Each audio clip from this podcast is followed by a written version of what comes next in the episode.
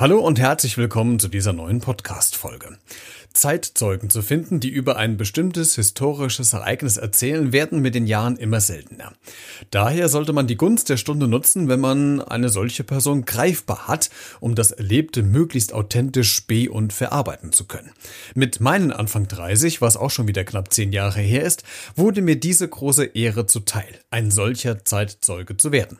Allerdings gibt es da so einen kleinen Haken. Ich sollte etwas bezeugen, was mittlerweile über 2000 Jahre her ist. So, kleines Problem. Wie passt das denn bitte schön zusammen? Gar nicht. Ganz klar. Aber für Schüler einer ersten Klasse, die noch kein Zeit- bzw. Zahlengefühl entwickelt haben, stellt sich dieses Problem einfach gar nicht. In Fach Religion kam es zu diesem Vorfall, über den ich heute berichte. Religion hat es meist an sich, dass man gerade in der Grundschule über Geschichten, Personen oder Ereignisse spricht, die mindestens mal 2000 Jahre alt sind. Altes, Neues Testament und so. So auch in dieser Stunde zum Thema Mose. Dann lass uns mal in die heutige Folge starten. Lehn dich zurück, schnapp dir einen Kaffee oder Tee, starr an die Wand oder mach die Augen zu. Hauptsache, du hast es gemütlich. Los geht's.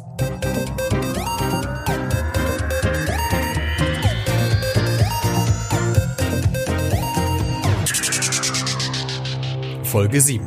Mose, ich bin dein Bruder.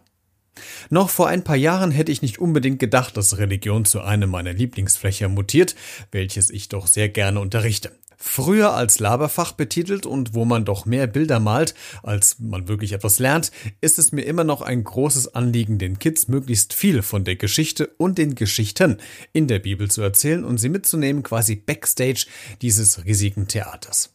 In der ersten Klasse beginnt man meist damit, dass man die Klassiker behandelt, die Schöpfungsgeschichte Adam und Eva, Josef, David und Goliath, also viele Geschichten, in denen es um Mut, Familie und Streitereien geht. Damit können sich die Kids am besten identifizieren. Unter anderem wird auch die Geschichte um Mose zum Thema. Kurzversion.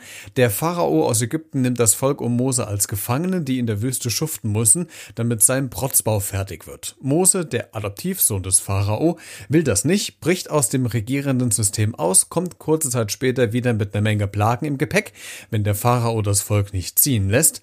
Der hört nicht drauf, die Plagen ziehen durchs Land, ganz viel Elend überall. Der Sohn des Stiefbruders, Ramses, stirbt und Ramses, der mittlerweile Pharao ist, will Rache an Mose lässt das Volk zwar ziehen, verfolgt es, um es zu töten, am Meer teilt Mose dieses, das Volk huscht hindurch, die Soldaten und der Pharao auch. Das geteilte Wasser vereinigt sich, die Soldaten sterben, das Volk mit Mose ist aber am rettenden Ufer und feiert. Ende.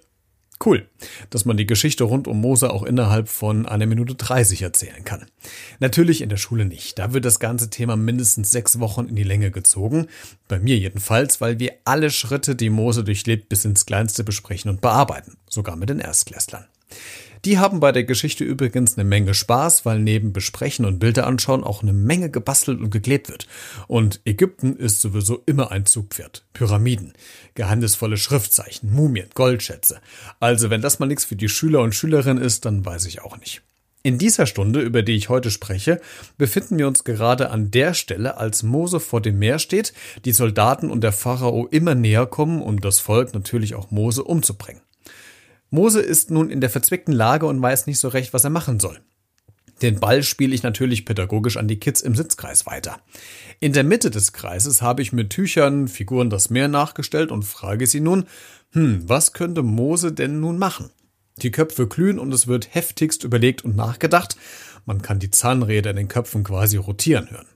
Die simpelste Antwort, die von einer Schülerin kam, im Übrigen sind Kinder bei Streitlöseversuchen ziemlich straight und unkomplizierter als wir Erwachsene, die simpelste Antwort kam also, Mann, dann soll Mose mit dem Pharao einfach sprechen und sich entschuldigen. So einfach ist es aber leider nicht, besprechen wir gerade. Und während des Erzählens und Besprechens merke ich, wie klein XY neben mir sitzt und mich mal wieder mit offenem Mund anschaut.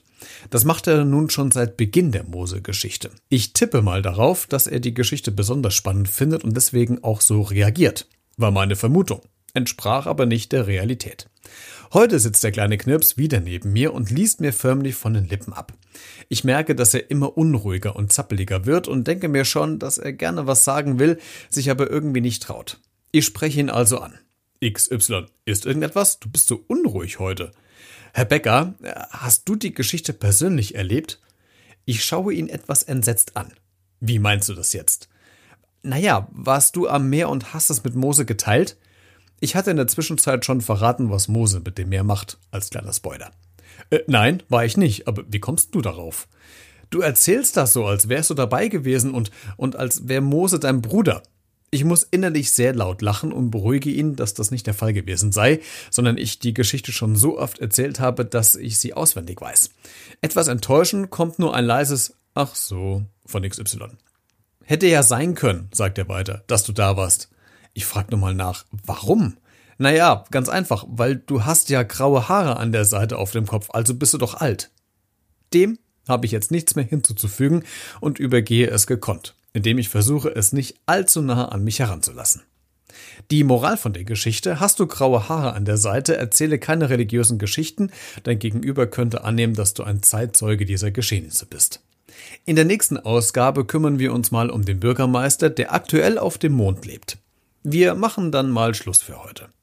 Wenn du noch eine kuriose, witzige oder rührende Geschichte hast, dann schreib mir gerne eine E-Mail an halloherbecker.t-online.de oder kontaktiere mich über die sozialen Medien. Alle Geschichten bleiben anonym und es werden keine Namen genannt. Ich bin sehr gespannt, was du so zu erzählen hast.